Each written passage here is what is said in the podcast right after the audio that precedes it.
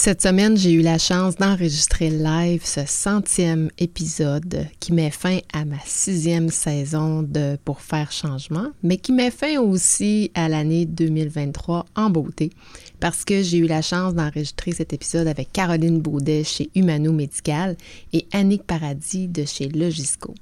Donc, des superbes discussions portant sur les défis qui, qui ont été vécus en 2023 et ceux appréhendés en 2024.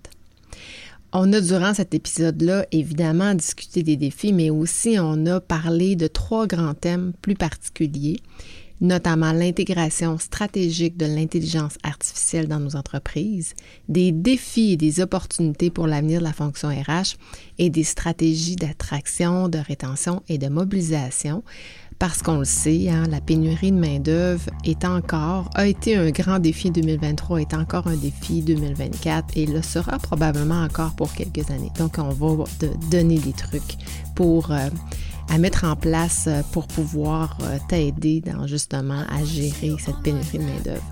Donc, je t'invite à prendre papier et crayon parce que durant cet épisode-ci, tu vas certainement prendre des notes. Bonne écoute. Pour faire changement, c'est voir et faire les choses autrement. Avec mon podcast, je veux t'aider à t'assumer comme t'es et de voir les choses à travers les bons filtres pour exceller tant dans tes relations personnelles que professionnelles. Avec mes expertises en stratégie, communication, gestion du changement et sur la conscience de soi, je veux servir de phare pour te faire voir et utiliser tes forces en toute conscience. Je te partage anecdotes, expériences et surtout des conseils pour t'élever dans toutes les sphères de ta vie. Content que vous soyez là, que vous ayez accepté mon invitation, Caroline et Annick. Vous êtes deux personnes pour moi qui êtes euh, hyper euh, inspirantes de par votre profil évidemment parce que vous êtes des belles personnalités euh, avec qui j'ai déjà ben, particulièrement Caroline parce que ça fait quand même mm. une quinzaine d'années qu'on se connaît.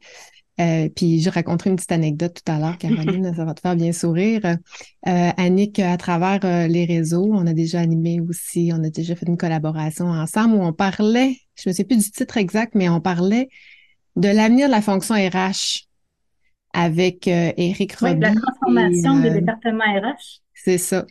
Et Geneviève Demers. Donc, euh, les gens vont être d'accord avec moi que vous êtes super inspirante et que vous avez plein de choses à dire euh, vraiment pertinentes qui, je pense, euh, vont contribuer aux réflexions de la communauté RH. Donc, merci d'avoir accepté l'invitation.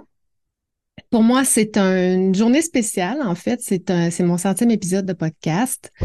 quand même, j'avais hâte d'arriver à ce milestone-là parce qu'on dit, je suis dans le monde des podcasteurs, on dit que après 100 épisodes, on commence à trouver notre style.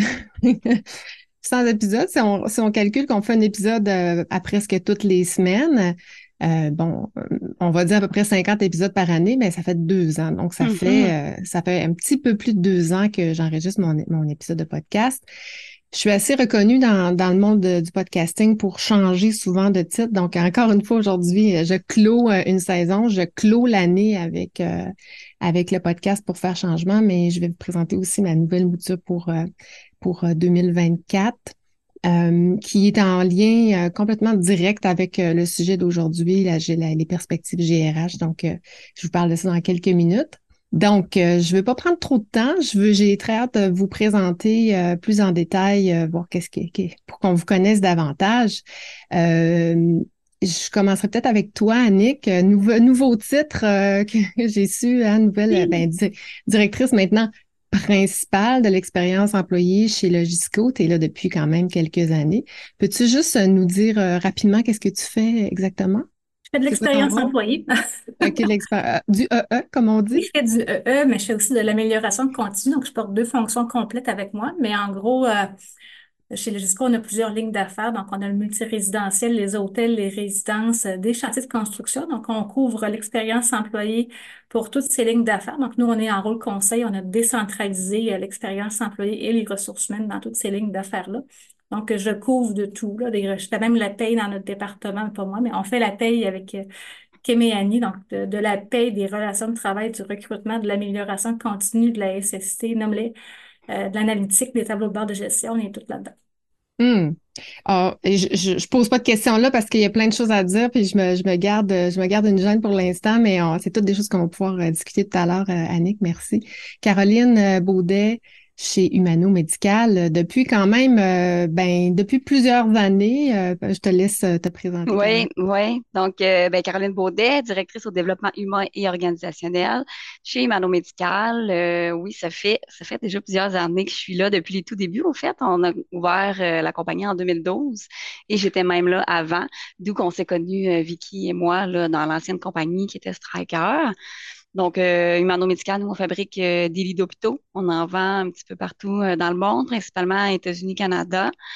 Euh, puis sinon, ben, dans ma fonction, au fait, là, un peu comme euh, Annick mentionnait, on s'occupe là, pas mal de tous les volets, les volets RH, tout le développement organisationnel, les ressources humaines, la paye aussi également, là, c'est, c'est, ça relève de moi. Donc, assez un département assez polyvalent, là. on touche pas mal, pas mal à tout. Puis ce qui va être intéressant, c'est de voir l'expérience de, en fait, de votre fonction le rôle que vous occupez qui est euh, dans les deux entreprises très euh, avant-gardiste, hein, puis on va pouvoir en parler tout à l'heure, mais euh, c'est deux organisations qui sont très axées justement bien-être des employés et très, très à l'avant-garde dans les pratiques de gestion des, des, ressources humaines notamment. Donc, ça va être bien pertinent, bien pertinent de parler de tout ça. J'introduis avec le sondage, il y a 41 personnes euh, exactement qui ont répondu au sondage. J'avais trois questions. Euh, il y avait la, première question qui était quel est le plus grand défi que vous avez rencontré en tant que professionnel RH au cours de la dernière année? Il y avait une question sur les peurs de la fonction RH qu'on va moins aborder aujourd'hui, mais que j'ai quand même posé durant le sondage, et euh, les anticipations, les défis anticipés pour l'année 2024 dans le domaine des ressources humaines. J'aimerais ça vous sonder, vous deux, à savoir, peut-être que je pourrais commencer avec toi, Caroline, c'est quoi le plus grand défi que vous avez rencontré l'année dernière et qu'est-ce que vous anticipez pour 2024? Oui, bien au fait, euh, je dirais, euh, si on, s'aurait parlé euh, là, deux, trois ans, ça, a toujours été l'attractivité qui était beaucoup au cœur en, étant en entreprise en, grande croissance. Donc, on a beaucoup de, postes à combler et tout ça.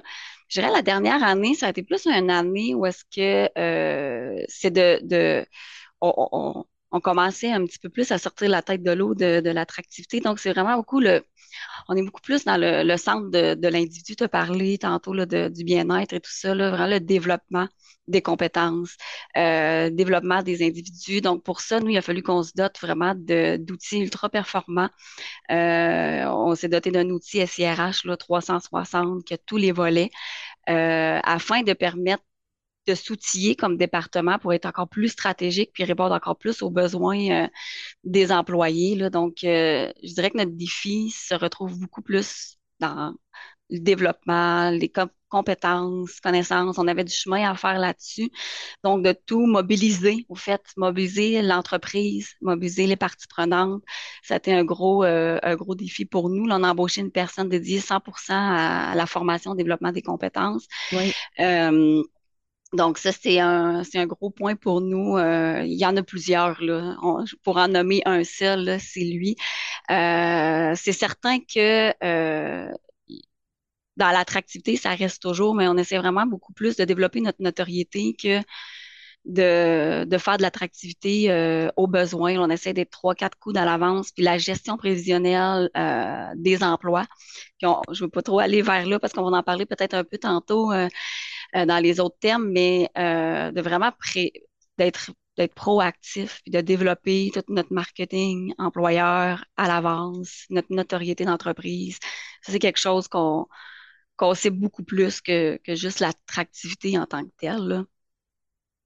Puis, euh, c'est ça, de s'occuper bien de ses employés, le bien-être, euh, la santé mentale, c'est quelque chose là, qui, euh, je pense, de façon globale au Québec, hein, beaucoup plus présent depuis post-pandémie. Là, donc, c'est quelque chose que nous, on a on, on essaie beaucoup de casser les tabous, de, de, de, de, de, de, s'assurer que, tu sais, qu'on qu'on en parle, puis qu'on on est capable d'accompagner là, tout le monde là-dedans. Donc, ça, c'est, en résumé, nos gros défis, là, c'est pas mal ça. Bon, eh bien. Je peux poser une question, Caroline, moi? Oui, oui, pas, de problème.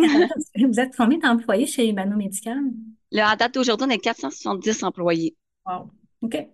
C'est, ça le, ça le croît. On a commencé en 2012 à une soixantaine d'employés, là, donc ça, ça l'a beaucoup. Euh, c'est drôle. Parce qu'on était 60 en 2011, puis on est rendu 500, tu vois. Ah, bon, on, on a un parcours euh, assez euh, similaire. C'est des croissances très, très rapides. Quels sont les défis que vous avez rencontrés justement chez Logisco en 2023, Annick, et qu'est-ce que vous appréhendez pour 2024? Ce que Caroline a mentionné, moi, ça a été mes défis beaucoup en 2021 et 2022 parce qu'on a mis en place un système d'information RH dès mon arrivée en 2019. Donc, euh, on, avait déjà le système d'information RH, on avait déjà notre programme de leadership des équipes, on avait nos groupes de co-dev euh, de gestionnaires. Donc, moi, j'étais beaucoup en 2023 en consolidation. Puis, euh, mon équipe avait grossi quand même la paie. Donc, avant, moi, je ne la gérais pas. C'était dans la vice-présidence finance auparavant. Donc, on était beaucoup, beaucoup en consolidation des, des, trois années précédentes. Moi, je suis arrivée en 2019 chez Logisco. Donc, euh, consolidation de nos processus euh, via le système d'information RH. Puis, il y a eu aussi une rotation d'employés. Donc, beaucoup de mise à niveau des gens. Donc, on a mis en place des cliniques de dépannage, autant pour les gestionnaires que pour les, collaborateurs.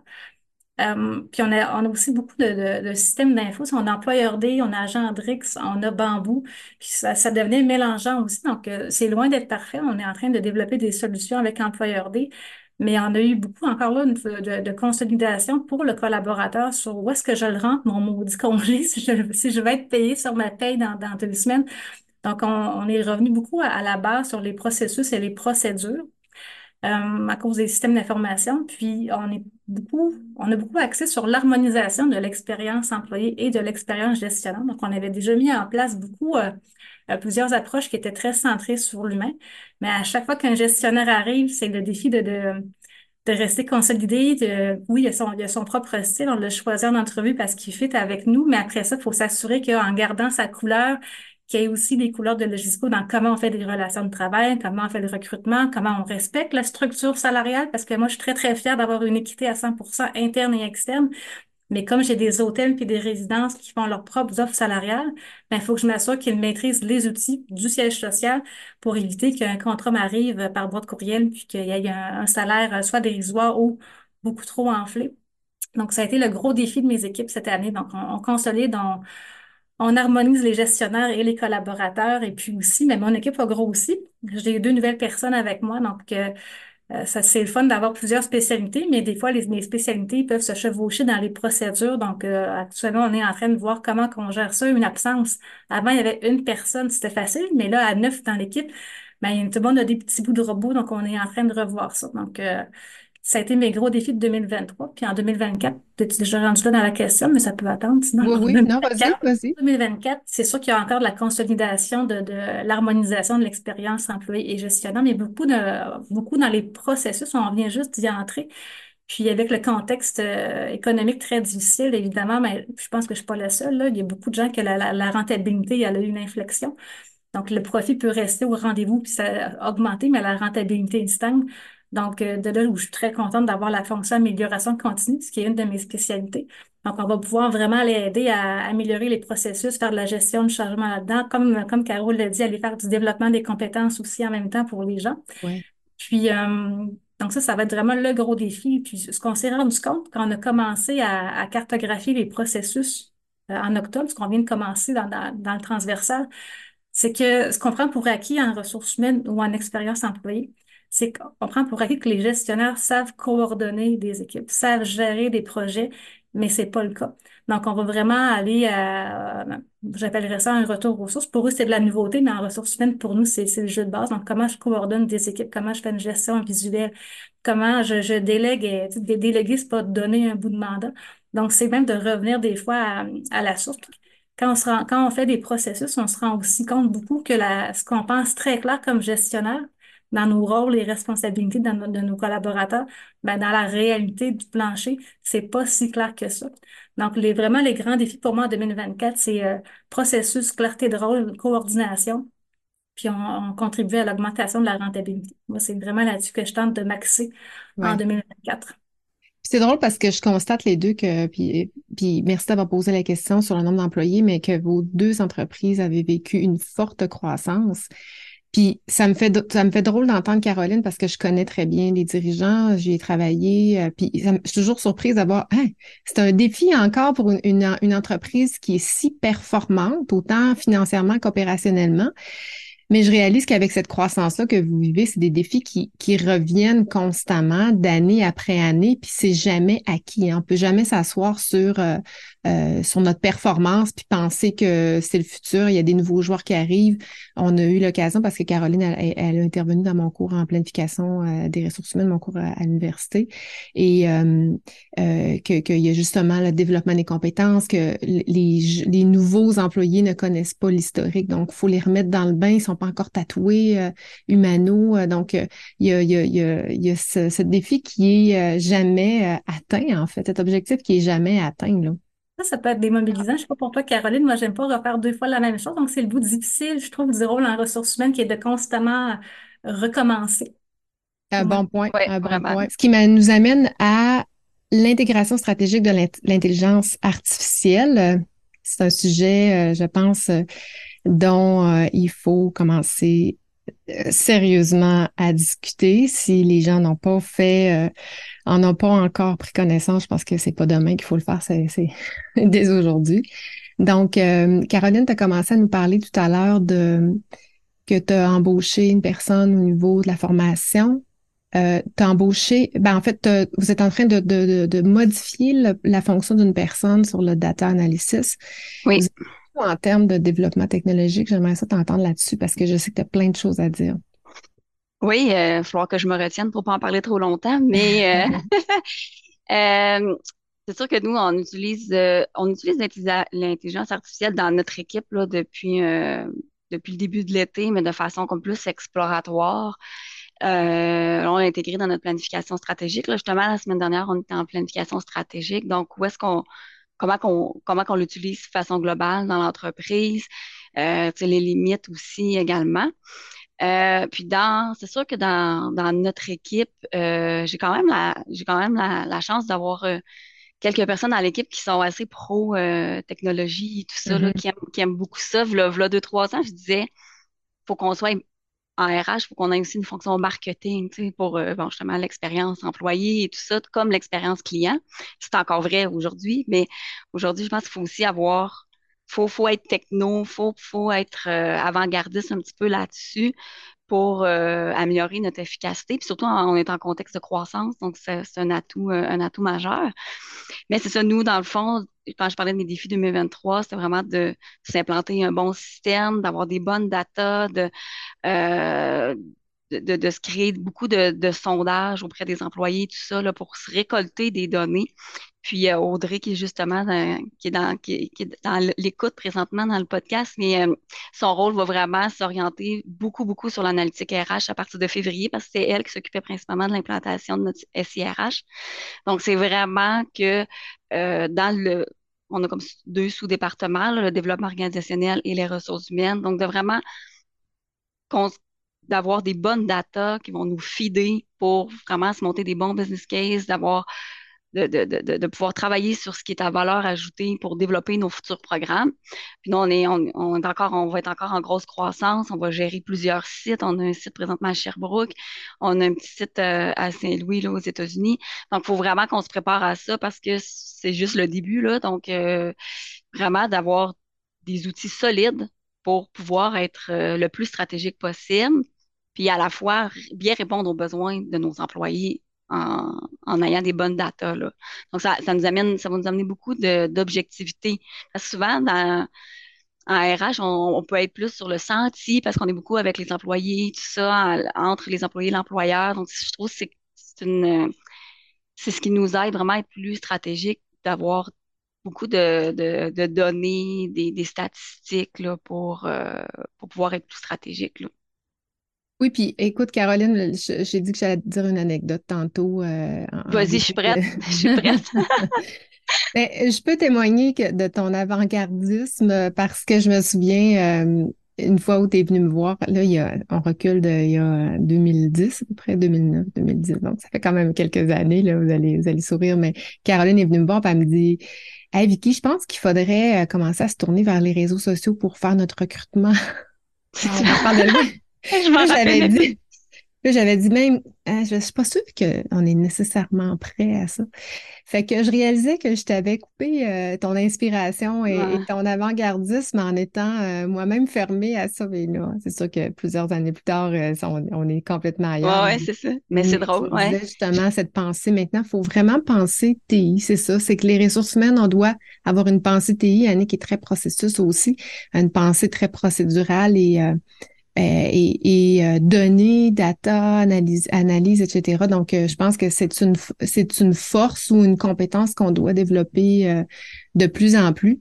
Ce qui m'amène à te poser la question, parce que tu n'as pas nécessairement mentionné ChatGPT, est-ce que vous utilisez? C'est-tu ouais, ben, euh, oui, on l'a utilisé euh, dans l'équipe. On était peut-être la moitié de l'équipe à peu près là, qu'on l'utilise depuis cet été. Puis euh, c'est vraiment merveilleux. Là. C'est comme, comme si on avait un stagiaire à temps plein avec nous, là, juste de monter des. On a monté plein de formations là, dans notre système RH pour les gestionnaires et tout ça. Puis j'ai sauvé énormément de temps en utilisant ça. Euh, là, maintenant, on s'oriente plus en tant qu'entreprise d'utiliser euh, autre chose que OpenAI. Là, on va utiliser probablement plus euh, euh Bing GPT. Mais on, je dirais que nous, dans notre département, on l'utilisait beaucoup, mais sans nous rendre compte que il n'y avait pas tant d'autres départements qui l'utilisaient. Il y en avait d'autres, on n'était pas les seuls, mais pour se rendre compte finalement qu'à un moment donné, si je disais on utilise ça, puis on, ah ouais, vous utilisez ça? Ben oui, on l'utilise. Puis là, ben, c'est sûr que la notion sécurité, tout ça, là, donc on veut vraiment avoir une politique euh, d'entreprise. Pour encadrer le tout, là. Pour encadrer le tout, mais euh, c'est sûr que ça, en contexte de pénurie de main-d'œuvre, en contexte de croissance, c'est un allié, c'est un, super allié là, pour, euh, pour être plus efficace. Enlever des tâches, des fois dans un rôle qui est moins à valeur ajoutée, tout ce qui est répétitif. Euh, juste des questions qu'on a, ça, ça sauve énormément de temps. Chez vous, Annick, euh, on a eu l'occasion d'en discuter. Comment ça se passe euh, côté euh, intelligence artificielle puis développement des, nouvelles technologies? Ça se passe différemment chez Caroline. Nous, on a un nouveau VPTI depuis janvier, donc qui est vraiment dans toute cette, cette analyse, l'investigation, la proposition de solutions. Donc, euh, on est plus en mode expérimentation avec les versions gratuites de, de ChatGPT. Puis ça, ça sert, on, fait des tests pour bâtir des programmes d'accueil intégration pour, en fait, pour aider nos DG d'établissements d'hôtels puis des résidences. Donc, euh, euh, ils se rendent compte qu'ils peuvent vraiment, si on a un nouveau DG puis qui est un peu allumé, il va, il va là-dessus, puis il y a quand même beaucoup d'inspiration si jamais ils sont mal pris. Donc, on, leur a montré un peu comment on peut l'utiliser pour se dépanner. Mais nous, ce qu'on le, marketing utilise beaucoup pour faire les, les, calendriers, les éditoriaux, par exemple, sur les, réseaux sociaux. Mais nous, ce qu'on ce qu'on veut vraiment voir, c'est comment on peut l'implanter comme technologie structurante dans l'entreprise. Puis c'est là où Dominique, notre VP, agit. Puis c'est ce qu'on discutait au comité exécutif là, avant que j'arrive. Donc actuellement, on a, on a déjà beaucoup de systèmes puis presque aucun n'intègre l'intelligence artificielle. Donc, le défi, c'est pas d'arriver à des solutions isolées en silo, mais bien d'avoir des solutions corporatives où est-ce que tout le monde va pouvoir bénéficier de l'intelligence artificielle.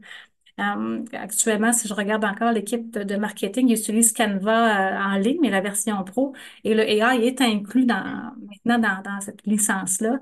Donc, puis ce que les gens ne savent pas, nous on le sait, mais il y a beaucoup de gens qui ne le savent pas, mais qui utilisent l'intelligence artificielle sur une base quotidienne avec leurs différentes suites Office, sur Teams, il y a du AI, il y en a partout maintenant. Puis j'ai l'impression qu'ultimement, on s'en rendra même pas compte, mais on va utiliser l'intelligence artificielle sur une base quotidienne. Donc, euh, moi, je suis en mode observation, je l'ai beaucoup là-dessus. J'ai appris à prompter ChatGPT, je fais de l'art avec Midjourney, j'ai amené mes enfants là-dedans. C'est drôle mais je suis vraiment en mode euh, quelles, seraient les meilleures solutions organisationnelles? Euh, parce que moi, j'ai Bambou, j'ai Bambou RH comme système d'information. Il n'y a pas de AI, là-dedans. Je suis limitée. Mais en même temps, j'ai pas envie de changer de système d'information après quatre ans parce que c'est un coût énorme en, temps mm. homme de tout faire tes processus puis changer tes, données. Donc, j'adore Bambou, mais en même temps, je suis coincée parce qu'il n'y a pas de AI là-dedans. Donc, j'espère que Bambou va s'updater pour que je puisse bénéficier de la technologie sans avoir à changer de système d'information. Donc, euh, j'ai l'impression que tous les joueurs en informatique, euh, si on s'imite au volet ressources humaines, ils vont devoir s'adapter parce que sinon, les, clients qui n'en ont pas encore et qui grandissent n'iront pas vers Bambou, n'iront pas vers euh, Agendrix, n'iront pas vers, toutes ces solutions-là. Donc, il y, a, clairement un marché à développer. Je me trouve des fois un peu captif d'un marché qui, n'avance pas assez vite.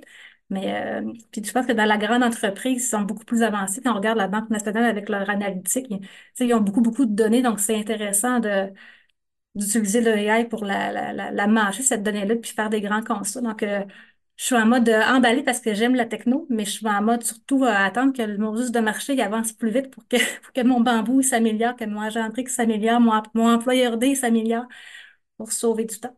Ouais. Êtes-vous curieuse de voir l'utilisation des, des gens? Ben oui, oui, oui. C'est partagé un tiers, un tiers, un tiers. Un tiers n'a jamais été utilisé. Oh. Mais un tiers l'utilise tout le temps. OK. Fait que ceux qui n'ont jamais utilisé, c'est pas demain qu'il faut le faire, c'est à partir d'aujourd'hui. Et euh, l'autre tiers, c'est euh, au moins une fois ou à l'occasion. Donc, euh, il y a des, gens qui l'utilisent de façon un petit peu plus sporadique. Fait que c'est intéressant de voir. Si on peut inspirer les gens à, qui l'ont jamais essayé à aller l'explorer. Ouais. moi, c'est les plus jeunes dans l'équipe qui m'ont qui m'ont corrompu. Mais tu sais, on peut on peut aller faire un affichage de poste, on peut aller trouver de l'inspiration pour des programmes en santé et sécurité, de l'inspiration pour des programmes d'accueil et intégration. Donc, euh, juste pour ça, c'est le fun. Puis, euh, tu sais, s'il y a quelqu'un qui veut préparer une entrevue pour un poste puis qui cherche les meilleures pratiques en ressources humaines, ben, il y a moyen d'interroger ChatGPT quelles sont les tendances en ressources humaines en 2024 dans la grande entreprise, par exemple? Donc, euh, juste ça, c'est c'est intéressant, puis ça démontre le potentiel, puis ça amène les gens à, à l'intégrer dans leur quotidien. Tu sais, moi, c'est rendu mon nouveau Google. Là. Donc, on charge nos systèmes et il y, en a partout du AI. C'est juste que c'est rendu tellement démocratisé qu'on s'en rend même plus compte. Donc, on l'utilise, mais est-ce qu'on l'utilise de manière à, euh, de manière concertée en choisissant une application d'affaires qui permet d'accroître la rentabilité et la productivité? Non, mais les choix technologiques qui seront faits, ça. Euh, ça, oui, soit on change de CRM, puis c'est ça. Donc, euh, ils viennent de lancer une nouvelle version, je me souviens plus du nom du CRM, mais ils intègrent le, le, le, Generative AI. Donc ça, ça va être super pour les... Parce qu'on a déjà des robots conversationnels, on a, on a plusieurs petites choses quand même qui existent, mais euh, tout en, silo actuellement. Donc le défi, c'est vraiment de d'en faire bénéficier toute l'entreprise. Pensez-vous qu'on doit, tantôt, Caroline, tu parlais que vous êtes en train de faire des procédures euh, d'utilisation pour encadrer. Dans quelle mesure vous croyez qu'on doit encadrer comme euh, puis que c'est la responsabilité de la fonction RH de, de venir euh, euh, légiférer en fait l'utilisation de l'intelligence artificielle. Ouais, c'est sûr que c'est super, comme un peu Annick c'est super attractif. On pourrait faire plein de choses avec ça, mais il faut être, faut être à la fois prudent. Faut, faut qu'on qu'on travaille vraiment de plus en plus main dans la main avec le département IT pour la sécurité, là, c'est rendu euh, des principaux, euh, des principales menaces de toute entreprise, la sécurité informatique. Donc, il faut s'assurer que là-dessus, on est, on est blindé aussi, euh, qu'on qu'on n'ira pas mettre euh, en jeu là, euh, des, des, des, pratiques d'entreprise ou des, des, secrets d'entreprise. Donc, c'est vraiment, c'est vraiment très important. Euh, puis, euh, c'est ça. Donc, on va avoir euh, vraiment des, des pratiques. Ça va être, au fait, c'est ça. C'est un peu comme chez vous aussi, là. Plusieurs personnes l'utilisent dans les départements à sa manière. Donc, on veut vraiment harmoniser le plus, le plus possible. puis, que quand on, c'est ça qu'il y a une nouvelle utilisation, ben, on a fait, tu sais, on, on, s'est assuré qu'on a validé la sécurité, la sécurité en amont. Euh, on, va, on, va, on va donner des, des, des, des, grandes lignes principales comme ne pas uploader de documents euh, qui pourraient, pour l'instant, on veut, on veut être sûr qu'on est blindé, donc on, on va on va restreindre là, à tous les employés d'uploader des documents dans, dans l'AI finalement. Euh, puis après ça, ben, on va se, on va s'adapter au fur et à mesure. Mais ça, c'est important dans tout ça d'avoir des, des, bonnes politiques, puis que nous, on travaille conjointement. Il y a toute la notion de confidentialité, il y a, pas juste la sécurité, mais il y a toute la notion de confidentialité aussi qui entre là-dedans parce que on, on va pouvoir améliorer nos processus et tout ça, mais est-ce qu'on compromet des choses confidentielles pour les employés là-dedans? Est-ce qu'on s'assure que toutes les datas qu'on a, ils restent euh, à l'interne et sécurisés, tout ça, là? Donc, c'est quand même un enjeu de, de, de ça, Oui. Hum. Il y avait euh, hier euh, au décrypteur, je ne sais pas s'il y en a qui écoutent ça, c'était à Radio-Canada, puis je suis tombée sur cette émission-là, je l'ai pris en photo, Yoshua Ben, ben Guillaume, qui est le fondateur et directeur scientifique du MILA. Donc, lui, ça fait 20-30 ans qu'il travaille sur l'intelligence artificielle qui a, euh, qui, puis il a donné une citation qui disait alors que l'on pensait qu'il faudrait attendre des décennies, voire des siècles, pour que l'IA atteigne le niveau de capacité cognitive des êtres humains, Moi-même et d'autres scientifiques pensons que la technologie pour y arriver pourrait être développée au cours des deux prochaines années, des deux prochaines décennies, pardon, voire dans quelques années à venir. Et il dit de tels niveaux de capacité pourraient alors donner au système IA des avantages intellectuels significatifs par rapport aux êtres humains. Il y avait d'autres citations qui disaient que on peut utiliser au niveau euh, de, l'intelligence artificielle pour euh, l'empathie, hein, se confier, puis qu'ils sont capables de nous réconforter. Euh, il y avait Meta aussi qui qui veulent pas. Il y a plusieurs grands joueurs qui, qui veulent éviter les réglementations à tout prix. Donc, ils font pas de la controverse, mais euh, la désinformation ou euh, pour justement euh, laisser plus de place à l'intelligence artificielle. Donc, c'est quand même, ça va être intéressant de voir les prochaines, les prochaines années, là, comment est-ce qu'on va gérer ça avec mm-hmm. l'éthique, etc. Donc, Annick, vous autres, avez-vous comme projet de, l'encadrer? Oui. Donc, c'est dans des PTI qui fait la politique. Moi, je m'occupe juste de faire le volet RH pour le, ce qui est simple, c'est les mesures disciplinaires, mais qu'est-ce qui est une faute grave, qu'est-ce qui est une faute qui me qui demande un avis? Donc, euh, c'est la... Moi, j'écris les politiques RH, les politiques TI, je vous laisse écrire, mais je m'assure que le volet ressources humaines, par exemple, est bien couvert et il répond au nombre du travail. Ouais. Et, euh, parce qu'il voulait en écrire une trentaine, je, tu les écriras, rajouter mon saut après. Donc, c'est l'attente qu'on a privilégiée, moi. Ça a été tellement vite. Moi, quand j'ai commencé ma session à l'université, mon plan de cours était, était, euh, était partagé. Euh, les universités, en début de session, n'étaient pas encore prêtes, n'avaient pas fini d'encadrer l'utilisation des, euh, de, de oh. l'intelligence artificielle. Puis c'est après quelques semaines où on a commencé, euh, les enseignants, à avoir de la formation pour nos, nos, plans de cours à l'hiver 2024, ce qui fait que ça a été tellement rapide. Puis les mm. universités sont quand même de bons penseurs, une grande capacité justement à, à réfléchir à ça. Mais ça a été plus vite que euh, la capacité de l'université à réagir pour la session d'automne. Puis ça, c'est juste en septembre, donc ça fait à peine trois mois. Donc, oh. on voit qu'en trois mois, ça va très, très rapidement. Euh, il y avait une question, peut-être si on peut répondre rapidement à Sophie qui demandait qu'avez-vous fait au niveau de la protection des renseignements personnels? Comment assurez-vous la protection de ces données? Ben, notre BPI a recensé toute la donnée qu'on avait dans l'entreprise, donc pour tous les secteurs d'affaires, autant de clients qu'employés. Pour les deux. Puis, euh, ils ont, ils ont mis, euh, je ne sais pas comment ils ont appelé ça, un genre de data hub où est-ce que, on a fait tous les employés ont reçu une feuille pour dire que voici ce qu'on fait avec vos données, puisqu'on a, on a, toutes les données qu'on avait sur les collaborateurs, idem pour les, euh, les locataires, par exemple. Puis on, a, on, leur a dit voici ce qu'on fait comme usage, est-ce que c'est correct pour vous? Puis là, il y a, une boîte en, ligne là, qui donne leur consentement. Donc, ça a tout été géré par la vice-présidence TI, mais en gros, quelles sont les données que vous avez, quel usage vous en faites, puis voici ce qu'on communique après aux employés. Ben, nous, en fait, euh, c'est certain qu'on on est dans, conjoint avec les, les IT aussi là, pour s'assurer qu'on qu'on fait tout ça correctement. Euh, on a mis des politiques en place et tout ça, puis euh, on s'assure vraiment de, de, de qu'on partage plus d'informations, qu'on, qu'on, qu'on, même les systèmes qu'on utilise, on fait toujours une, une double vérification que c'est, c'est bien protégé dans, dans notre SIRH, qu'on a beaucoup d'informations. Donc là, c'est sûr qu'on se fait toujours une veille, s'assurer que, que la ah. confidentialité là-dedans. Là. Mm. C'est vrai qu'on a eu une revue des, des, accès sur nos systèmes, là, parce qu'on donnait des fois un petit peu trop d'accès. Donc, on a revu les niveaux d'accès ah au minimum. Ça, c'est un changement de culture qui a qui a moins été apprécié, mais bon, euh, il a fallu le faire. Puis on avait aussi des, euh, on a eu, il y a quand même eu euh, une sensibilisation à faire auprès de nos DG d'hôtels puis de résidences, qui font leurs entrevues de manière autonome, puis par courriel nous envoyaient les coordonnées et le NAS, ce qu'il fallait pas faire, on le sait. Donc, on a eu à changer cette, cette méthode de communication, ce qu'on a réussi à faire en leur expliquant les enjeux, mais c'est vrai qu'il y a eu il a fallu savoir, il a fallu voir où sont nos données confidentielles pour celles qui n'étaient pas dans les systèmes. Puis on s'est rendu compte que les contrats de travail, il y avait des, des fois des trucs euh, très sensibles, des numéros de passeport aussi en recrutement international. Euh, mais c'est le collaborateur lui-même qui t'envoie ça puis qui est inconscient du risque. Ouais. On a eu à conscientiser tout le monde là-dessus. Ouais. C'est c'est une conscientisation, c'est le cas de le dire. Ce qui nous amène au deuxième sujet, en fait, euh, qu'en est-il de l'avenir de la fonction RH selon vous?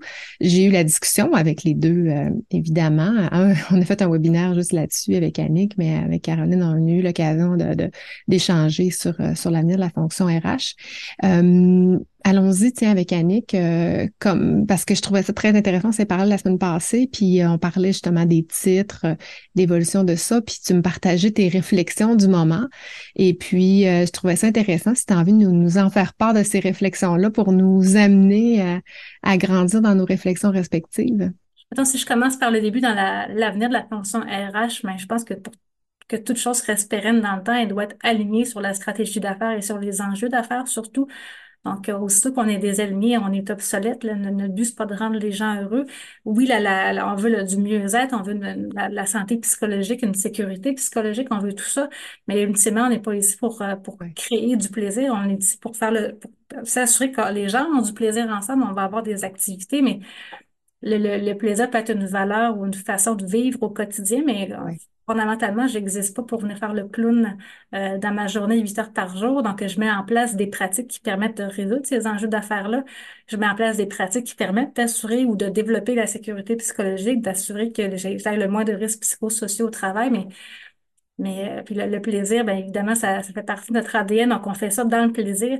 Mais euh, une, fonction RH qui serait désalignée, euh, puis qui ferait du recrutement à répétition sans jamais faire de la prévention, d'améliorer les pratiques, va devenir aussi obsolète.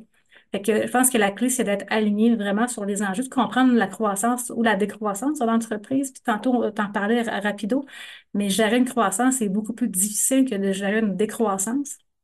Qu'une décroissance, c'est beaucoup d'émotions mais une croissance, c'est toute la standardisation de ta qualité et de ton expérience client. Donc, euh, moi, je l'ai vécu dans une boîte de consultants, une croissance très rapide, mais où est-ce qu'on a embauché trop tard, puis on n'a jamais réussi à faire l'accueil et l'intégration de nos nouvelles ressources euh, correctement, parce qu'on était là en termes de charge de travail.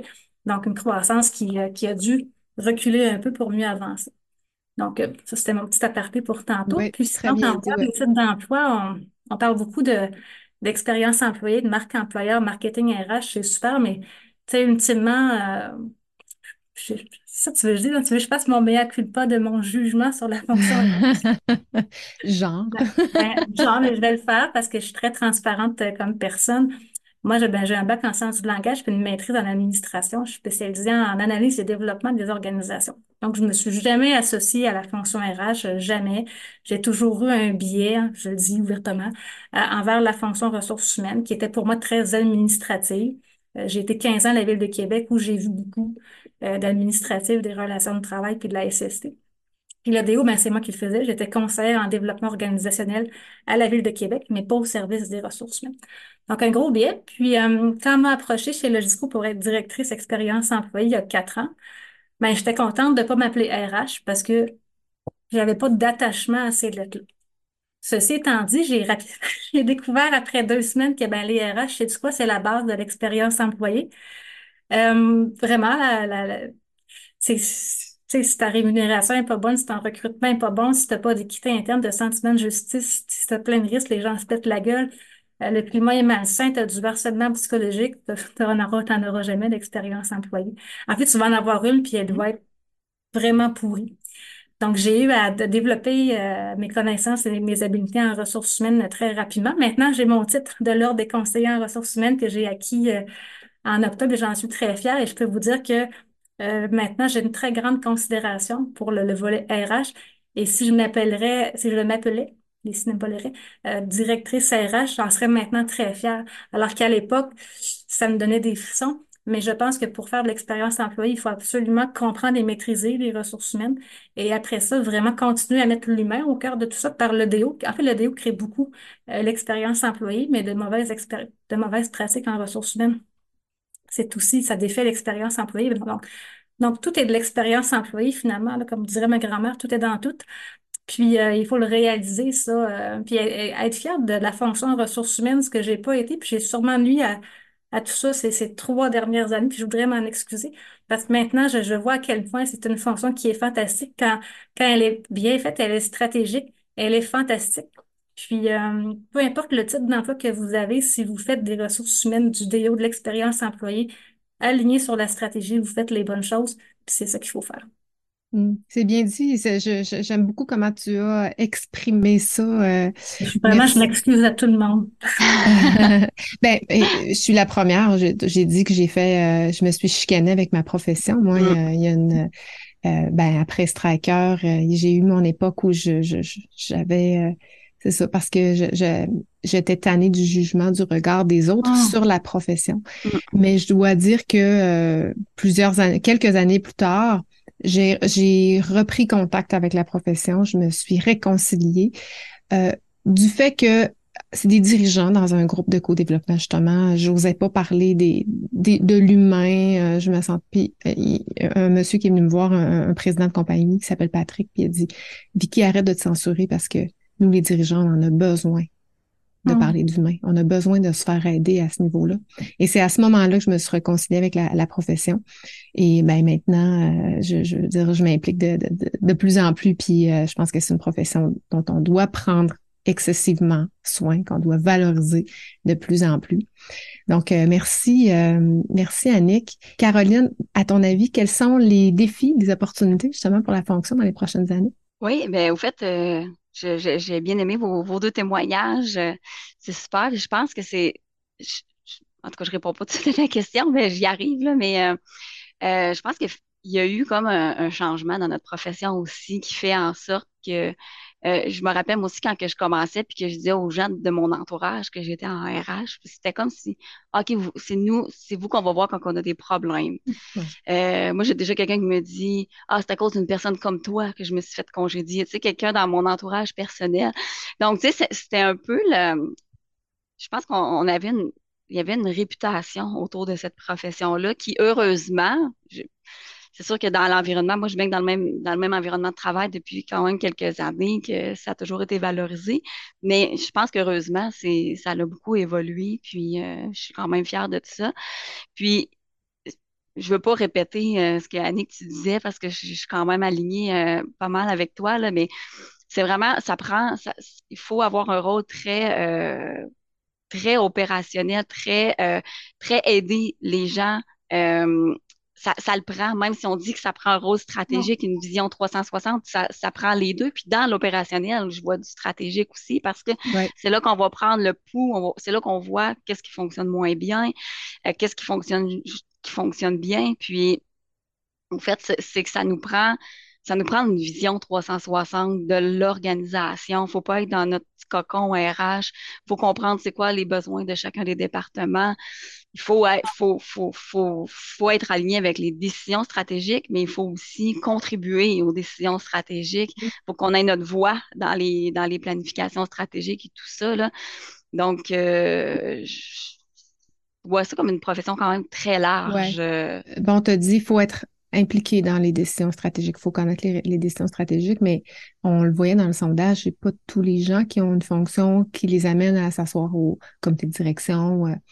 Euh, qu'est-ce que vous en pensez des gens qui disent Ouais, mais moi, j'ai pas accès à ces informations-là? Qu'est-ce qu'on pourrait leur, euh, leur conseiller?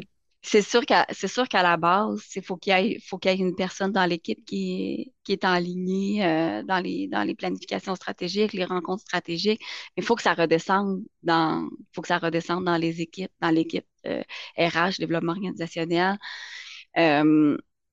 Faut être curieux. Je pense que c'est pour ceux qui ont peut-être moins, moins de chances de l'aide, d'être curieux. Il y, a, il y, a, possibilité, juste euh, je pense avec toi, Vicky, qu'on parlait, le, le recrutement, c'est un des rôles hyper stratégiques dans l'entreprise parce que tu parles avec tout le plus. Tu parles, puis je, je, suis d'accord avec ça parce que tu parles avec, avec tous les gestionnaires, tu parles, tu, comprends les besoins, tu peux, tu peux tu peux rester dans ton recrutement, mais tu peux comme aller plus loin et dire, ah, il y a un manque à telle place, ou on pourrait reviser telle chose. Ça, ça l'aide beaucoup de, de, de, quand, on, quand on discute avec les gens, qu'on sort un peu de notre, euh, juste de notre vision RH, de nous emmener, d'aller, d'aller chercher de l'information. Puis c'est comme ça aussi qu'on fait notre place, je pense, euh, dans l'entreprise. Oui, effectivement. Qu'est-ce que tu dirais, Annick, toi, pour les gens qui ne sont pas euh, nécessairement impliqués au niveau stratégique, qu'est-ce que tu leur conseillerais? Ben, un, j'espère que dans leur équipe, quelqu'un, comme tu dis, Caroline, est impliqué au niveau de la stratégie, mais dans beaucoup de petites entreprises, il y a des fois juste une personne, euh, puis soit c'est quelqu'un qui va sortir de l'école, donc qui n'a pas encore beaucoup d'expérience, elle ne sera pas invitée au comité euh, exécutif. Donc, je pense, puis tu vois, moi, j'ai commencé à 24 ans sur des comités de direction. Donc, euh, c'est pas parce que tu sors de l'école que obligatoirement tu ne, tu ne seras pas impliqué. Donc, moi, j'ai commencé ma carrière comme ça. Mais je pense qu'il faut vraiment, comme tu, Caroline, c'est vrai ce que tu dis, il faut vraiment être curieux. Quelqu'un qui n'est pas curieux, qui veut juste comprendre les ressources humaines, ne sera jamais au comité de direction. Il faut vraiment s'intéresser vraiment à, la fonction affaires. Moi, je suis allée faire le tour aussi en immobilier, parce que j'avais aucune connaissance immobilière, à part mes ventes de maisons dans le passé mais de comprendre, d'aller en, on a des résidences pour personnes âgées, on va faire du shadowing. J'ai passé une journée avec une DG, j'ai suivi les opérations. Même chose dans les hôtels, j'étais allée marcher des chantiers de construction. Donc, j'ai, même si j'étais ici déjà au comité exécutif chez Logisco, j'ai voulu vraiment comprendre, m'imprégner, comprendre les défis.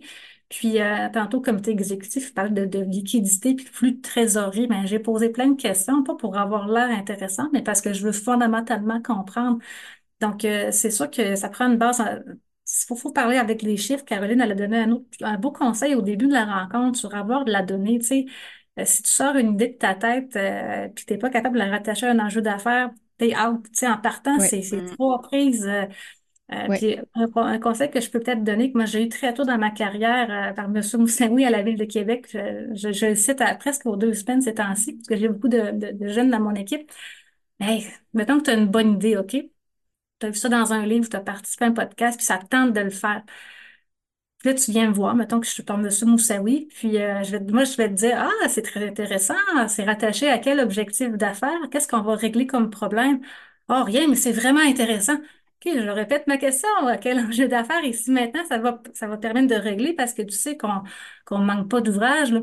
Oh, fait que, il m'avait dit vraiment gentiment, j'avais 24 ans à l'époque, il m'avait dit, Madame Paradis, mettez-le dans votre parking à idée, puis quand je serai rendu là, on sortira. On l'a jamais ressorti. Parce qu'entre-temps, j'ai raffiné ma compréhension de l'organisation, puis là, je pouvais vraiment avoir des idées en lien avec les préoccupations, puis toujours être pile poil sur les cibles à atteindre.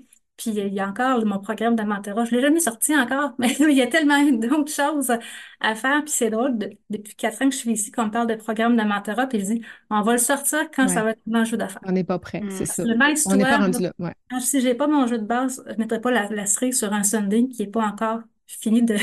Oui. Pas celui qui est au chocolat favori. Si ton Sunday n'est pas fini de couler, tu ne mets pas ta cerise parce qu'elle va tomber dans ton contenant. C'est bien dit.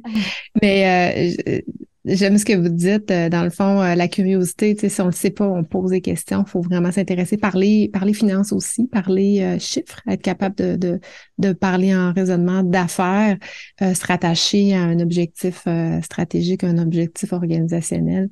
Je pense que c'est parce que souvent, c'est ça, là, toutes les idées sont bonnes mais euh, c'est quoi le ROI? C'est quoi le mm. retour sur l'investissement pour l'organisation? Il faut que nos, dirigeants parlent en, chiffres et en, en metrics. Donc, il faut, faut savoir euh, euh, parler le même langage et, et se former. Je pense que c'est la responsabilité. Il faut se responsabiliser, je pense, dans notre fonction. Pour être une victime, ça mène absolument à rien. De, Exact. Puis Caroline a mis plein une belle piste au début de la rencontre. Moi, je, je te donne tout le crédit de ça parce que tu nous as lancé sur ces pistes-là, mais pour un nouveau, justement, qui sort de l'école, qui n'est pas encore sur le, le comité exécutif, si tu connais pas les enjeux, tu n'as pas de données, euh, c'est le fun d'avoir Power BI, nous, on a Qualtrics, on, on, a plein de, on a un data, on a un scientifique de données chez nous, donc, euh, qui fait ça pour toute l'entreprise. Mais historienne, tout ça commence par aller faire des groupes de discussion, va comprendre les problèmes, va parler avec les gens, fais des sondages, puis tu vas en avoir de la donnée. C'est pas grave, c'est pas dans Power BI puis dans des gros logiciels, mais commence par aller rencontrer les gens. Puis le but, c'est pas d'être les meilleurs amis des employés en ressources humaines. Mm. Tu vas être proche des gens quand tu vas comprendre les préoccupations des collaborateurs, qu'ils soient employés ou gestionnaires, mais va, ça prend des, des, des moi j'appelle ça des mécanismes d'écoute dans une organisation. Donc, comment tu peux être à l'écoute des gens sans être à, ben, à part si vous êtes 10, mais c'est parce que quand tu fais du one-on-one, tu peux tomber dans le piège de devenir le psychologue des employés. Ouais. Et là, oups, t'es plus dans ton rôle de funambuliste, de Croix-Rouge, tu es censé être mm-hmm. Donc, moi, je, je, limite au maximum mes entrevues individuelles. Je le fais vraiment pour approfondir des sujets qui sont très sensibles, comme dans l'équité, diversité, inclusion, par exemple. Même des fois, je les donne à contrat pour pas que, mettre les gens mal à l'aise. Mais des groupes de discussion puis des sondages, je pense que c'est une bonne façon de débuter pour dire à la direction, hey, il y a un enjeu. Je propose un projet qui, je pense, va réussir à améliorer le taux de satisfaction ici. Puis tu le remesures après. Donc, une mesure pré-test, post-test. Oui. Pour les écarts, c'est là-dessus qu'on travaille pour euh, mm. Mettre en place Trop bonne idée de Caroline. Mais c'est un bon point que tu amènes là parce que nous, on en fait beaucoup des one-on-one avec les employés, puis on le répète souvent qu'on on n'est pas un confident nécessairement, on est quelqu'un qui va faire débouler les choses. Puis ça, c'est un enjeu qu'on a effectivement parce qu'on y va beaucoup en one-on-one justement avec les employés. On fait, puis aussi d'apporter le point, on n'a pas besoin d'être connecté à Power BI ou quoi que ce soit. Nous, on faisait des, des forms, là, des, des, mmh, sondages forms. On récolte ça, le temps qu'on ait plus de, bons systèmes pour tout.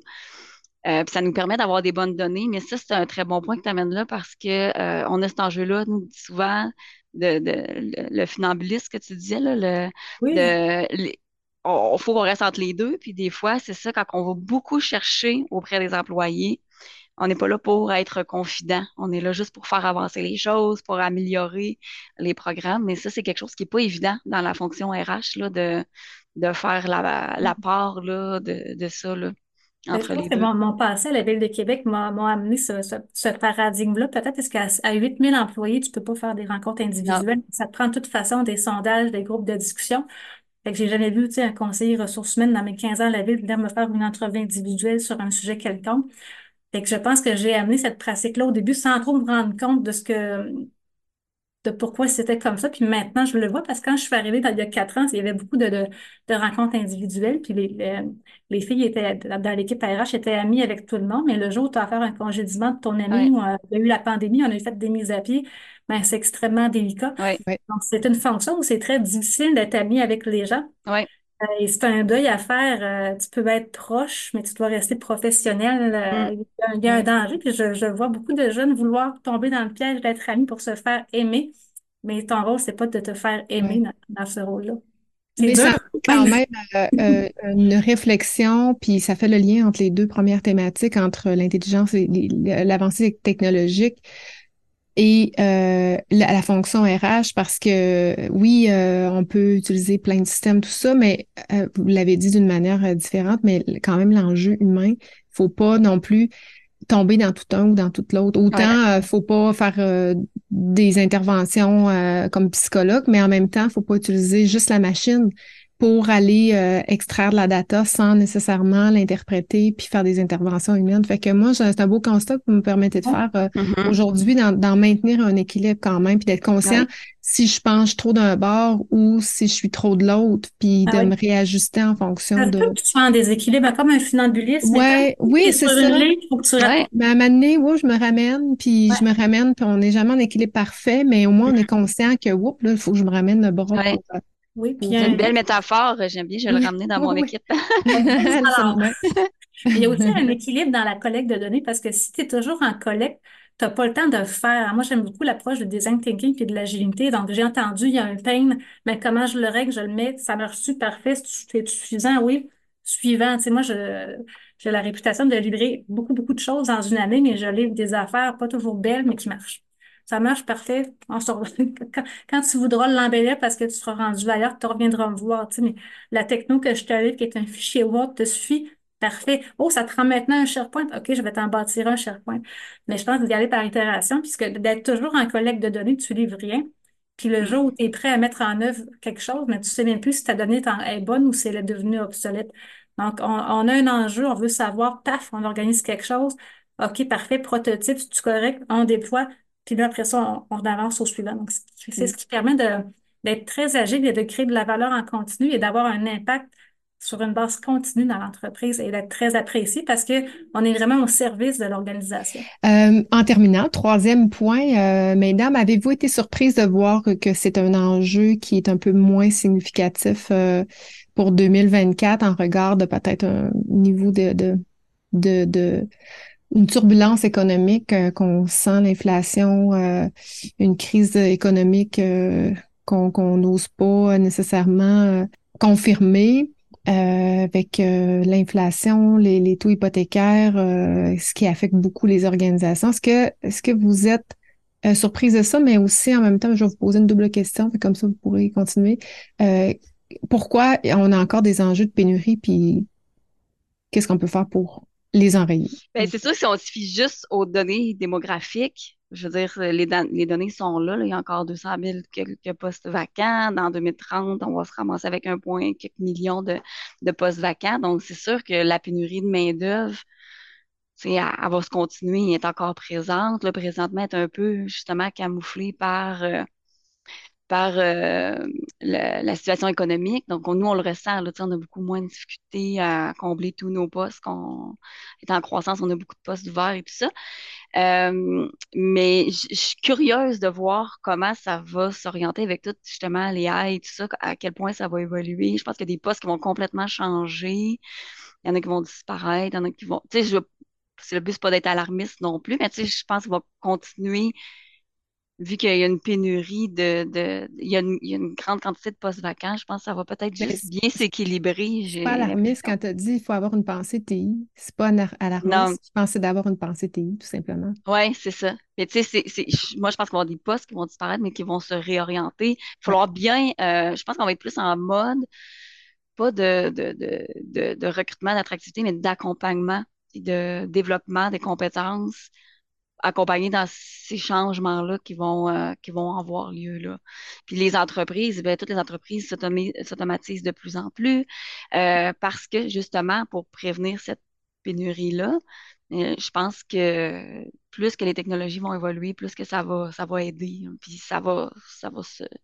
Pensez-vous que, parce que le développement des compétences est ressorti plus fort pour 2024, pensez-vous que les entreprises tendent à se tourner vers euh, développer les compétences à l'interne et que ça serait une explication pourquoi ça sort un peu plus?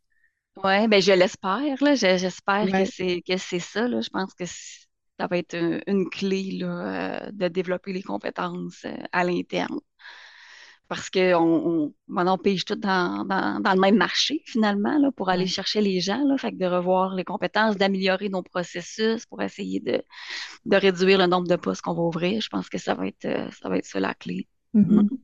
Annick, tu avais une belle vision quand on a eu la discussion justement la semaine passée par rapport à la pénurie de main-d'œuvre. Pourquoi on a encore des enjeux de pénurie de main-d'œuvre en, en 2023/24? Ben, j'ai l'impression que c'est assez localisé. Moi, je, je, dirais même dans mes résidences, mes hôtels, mes chantiers de construction, puis mon siège social, j'en ai pas. Moi, j'ai des candidatures spontanées à chaque jour depuis, euh, depuis mars. je pense qu'on récolte le fruit de tous nos efforts en, attractivité, en notoriété, en, culture. On a fait des relations de presse. Encore, on, était, on était très connus, nous, en immobilier, mais on n'avait pas encore de, de de, de, pas d'opinion sur le Logisco en tant qu'employeur. Il y en avait un comme, comme euh, voyons, comme gestionnaire immobilier, puis en lien avec nos appartements, entre autres. Puis nos hôtels, c'est des Hilton, donc la marque Hilton est très, très forte.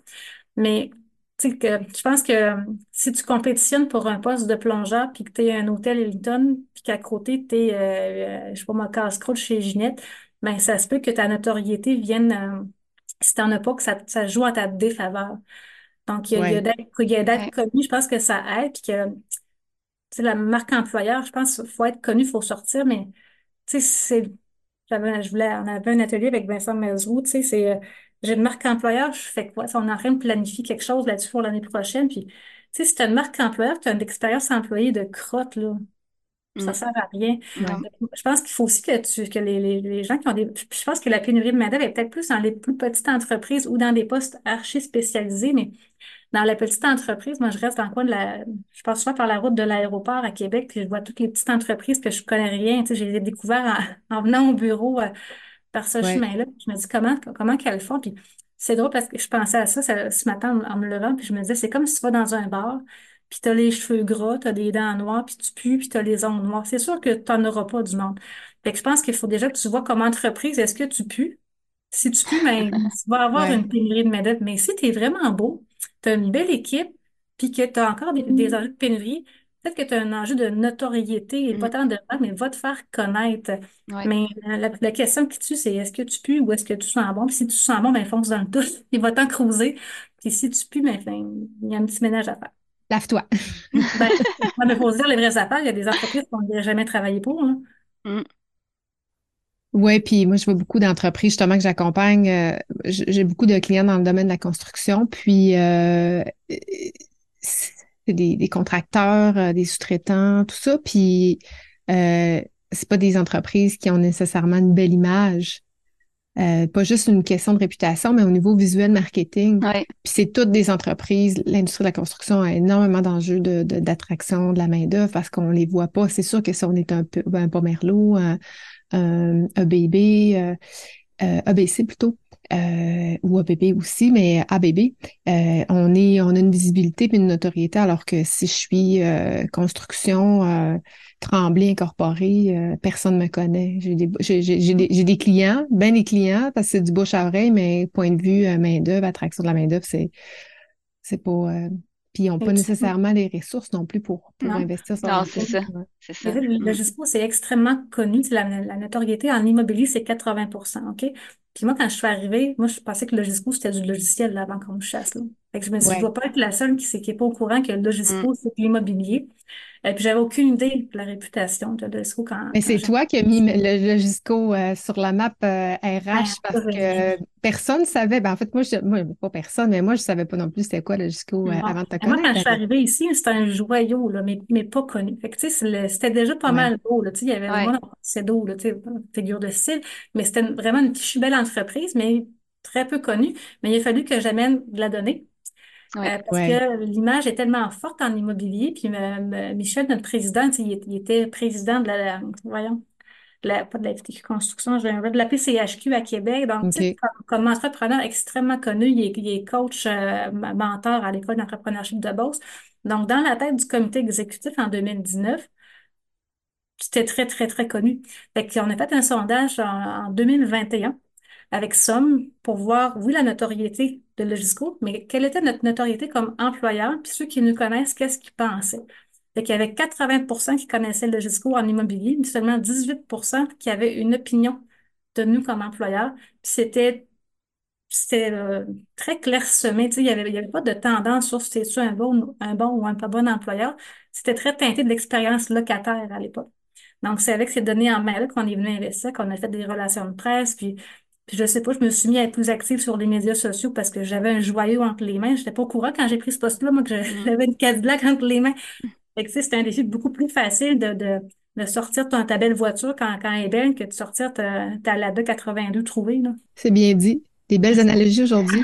si vous aviez, on a parlé de, de notoriété, mais euh, peut-être nous partager euh, une bonne pratique qui, euh, qui a été payante pour euh, dans vos organisations en termes de recrutement, peut-être en 2023 que vous avez tenté, qui a profité, puis nous partager pour qu'on puisse s'en inspirer? Ben c'est sûr que nous on a commencé beaucoup à utiliser, puis là je, je c'est vraiment pas moi l'experte là-dedans, mais on a commencé vraiment à, à se faire des, des, des plans annuels euh, et c'est ce qui coûte le moins cher là, via euh, Facebook, euh, via LinkedIn et tout ça. Ben, c'est plus Facebook qu'on utilise, là, mais d'aller d'aller utiliser des, des campagnes qui vont faire du ciblage envers les personnes. Puis on, on est allé vraiment en, en, entonnoir, donc de débuter par, on parlait de la notoriété, de faire connaître l'entreprise, l'employeur. Donc, on, on, a repartagé, exemple, nos, nos, euh, nos pubs avec des jardins. C'est sûr qu'on a, un peu comme tu disais, là, on, a, on a la chance quand même d'avoir d'être une belle entreprise, c'est qu'on a des belles choses à, à démontrer de l'avant, mais on, on, est allé vraiment démontrer c'est quoi Humano avant de démontrer nos postes pour aller finalement en entonnoir, qu'après ça, tu cibles, tu cibles de plus en plus. Puis, euh, tu cibles après ça les postes que tu as besoin, mais pas les postes juste aujourd'hui, les postes qui s'en viennent. Euh, pas juste être dans le moment présent, donc commencer à se monter. Là, euh, ça, c'est une erreur fondamentale que tu avais partagée aux étudiants, de dire euh, si j'avais recommencé, je prendrais plus d'avance pour oui, mes besoins dans un an, deux ans, trois ans. Mm. Mais tu disais package, excuse-moi Caroline, je t'interromps, mais tu, disais on a fait des, des, des, des packages. ben, c'est que dans le fond, on, a, comme on achète des. Je sais, vous l'achetez en plus grande quantité comme ça. Je ne veux pas dire n'importe quoi parce que c'est pas moi l'experte. Là. Il y a une personne du marketing avec une personne de mon, équipe qui ont travaillé ensemble. Euh, puis il y a, au fait, c'est que on, va cibler, on, on, achète du ciblage, j'ai ah, l'impression. je, je connais juste pas les bons, je connais juste pas les bons termes. Là. Sur LinkedIn, OK. Sur, sur euh, principalement sur Facebook là qu'on utilise. Ah, sur Facebook. Puis, euh, euh, bon, on a utilisé LinkedIn aussi, mais Facebook, c'est un, un truc aussi peut-être pour les plus petites entreprises, c'est que c'est c'est ce qui coûte le moins cher avec le plus gros retour, euh, je trouve, parce que euh, c'est ça, c'est pas énorme comme coût, puis ça, ça peut te générer un beaucoup plus grand bassin de gens. Mais c'est si tu commences par nous recrutons, on embauche, c'est pas ça qui attire le monde parce que tout le monde recherche. Faut que tu ailles vraiment cibler. C'est faut, faut que tu montres t'es qui comme employeur. Pourquoi que c'est, qu'est-ce qui est plaisant, qu'est-ce qui fait qu'on est un bon employeur? Il faut dire les, les, vraies choses, comme on disait aussi, là, parce que nous, on a déjà fait l'erreur une fois de dire euh, on est bon en formation, puis. Euh, puis c'était pas ça. C'était pas le cas, on se le faisait dire par nos employés. On a dit, oups, on aurait peut-être pas dû dire ça, là. Donc, euh, voilà. j'avoue, hein. J'avoue. Fait que là, dans le fond, vous, vous dites que vous êtes bon, que vous êtes beau, vous montrez qui vous êtes. Après ça, clos que je lance une ligne à l'eau, puis une fois que les gens me connaissent, ben là, euh, je dis, ben voici maintenant, je cherche quelqu'un dans tel domaine. C'est ça. Quand les gens cliquent, quand les gens cliquent, ah, il y a, de l'intérêt. Là, après ça, tu peux comme plus cibler. Tu peux leur donner une deuxième publicité.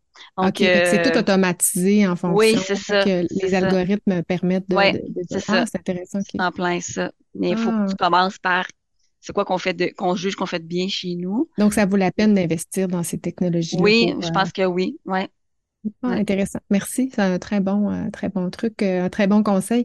Annick, une, bonne pratique qui a bien fonctionné en matière de recrutement? Nous, on vient de lâcher Facebook pour aller vraiment plus sur Indeed et mettre nos salaires. Donc, depuis qu'on met, parce qu'on a beaucoup de postes à plus bas salaire, hôtel et résidence, donc ça marche vraiment super bien. Euh, Facebook, on est en chicane avec eux. On, a, on s'est fait pirater notre page Facebook. Donc, oh. ah ouais, OK. Ça, ça, a changé la donne. Mais tu vois, notre troisième hôtel, on l'a comblé en un temps record avec un 7 000 d'investissement, alors que ça nous avait coûté 20 000 en 2019 si tu as fait l'hôtel au complet. Donc, ça vaut vraiment la peine de faire du ciblage. Euh, mais en amont, comme Caroline l'a dit, on avait beaucoup travaillé notre stratégie de contenu depuis 2020 à peu près, là, sur qui on est, euh, puis encore plus depuis le sondage sur Somme, euh, pour focaliser sur notre culture qui, nous, juste qui est, qui est très distinctive. Mais une fois que tu as des candidatures, faut que tu comprennes qu'il y a des emplois où les gens envoient leur CV à 12 places en même temps, puis tu un parmi tant d'autres. Les postes à plus bas salaire, ils s'en foutent de ta culture. C'est le salaire qui va compter, puis après ça, ils vont rester pour ta culture. Donc, mm. euh, c'est très différent des postes professionnels et, des, postes de gestion. Donc, nous, ce qui a aidé, c'est vraiment en février l'année passée. On a mis en place des SLA, des, une offre de services interne avec des engagements. Donc, on a mis les différentes étapes du processus. Qu'est-ce que nous, dans mon équipe, on s'engage à faire avec quel délai, puis la contrepartie gestionnaire, qu'est-ce que le gestionnaire doit faire, puis dans quel délai? Puis si le gestionnaire ne répond pas au SLA, c'est moi qui l'appelle, puis je le kick out du processus. Donc, euh, pour les hôtels et les résidences, l'enjeu de vitesse était trop, trop mm. extrême pour ne pas s'y attarder. Donc, on l'a mis. Donc, nous, on J'avais quelqu'un qui était sa boîte à emploi courriel puis qui appelait en direct la personne. Fait que ça a vraiment fait la différence. Puis là, je retire ce service-là puis on change nos, nos, euh, notre, euh, nos cibles parce qu'on n'a plus besoin maintenant de rappeler dans la demi-heure. Le marché, c'est vraiment euh, loussé. Mais pour nous, cette offre de service-là a vraiment permis d'aligner tous les gestionnaires recruteurs de l'entreprise euh, parce que sinon, on fait un appel puis que le DG n'est pas disponible pour une entrevue avant trois semaines, ça ne marche pas pour un préposé aux bénéficiaires, une infirmière auxiliaire, un plongeur. Donc, l'alignement de tout le monde sur le processus puis des nombres de services, ça a été la clé. Puis d'aller afficher nos salaires sur Indeed pour les postes à plus bas salaire, c'est, c'est magique. C'est notre plus gros retour sur investissement de, toute Ça, ça change beaucoup les paradigmes. Hein. C'est de plus en plus, euh, moi, je ne fais plus ça, vraiment Ça prend une équipe interne pour faire ça. Parce que, parce que les avant, il restait quelques bugs à régler, puis là, tout à coup, c'est beau, il n'y a plus de bugs. Ah oui. Ouais. Parce que les autres peuvent se comparer, puis s'ils si, voient le salaire, euh, ouais, c'est sûr que c'est un. Faut, faut être bien attaché. Il faut que tout soit bien ficelé avant de, de, de et non partager un salaire pour partager un salaire. Donc, euh, tout ça, c'est très stratégique, hein, ça revient un peu à mm. ce qu'on disait, l'organisationnel versus euh, l'opérationnel. Donc, voilà. merci infiniment, Caroline et Annick. vous êtes toujours aussi pertinente et intéressante à écouter. certainement que les gens ont, ont pris des notes, puis ils vont mettre des choses euh, en application. Euh, merci à tous ceux qui ont participé. Et puis, euh, ben, il me reste juste à vous souhaiter une un beau joyeux temps des fêtes, hein, parce que c'est, c'est, maintenant là. Merci beaucoup. Merci à toi. Bonne journée. Merci. Bye bye. bonne semaine.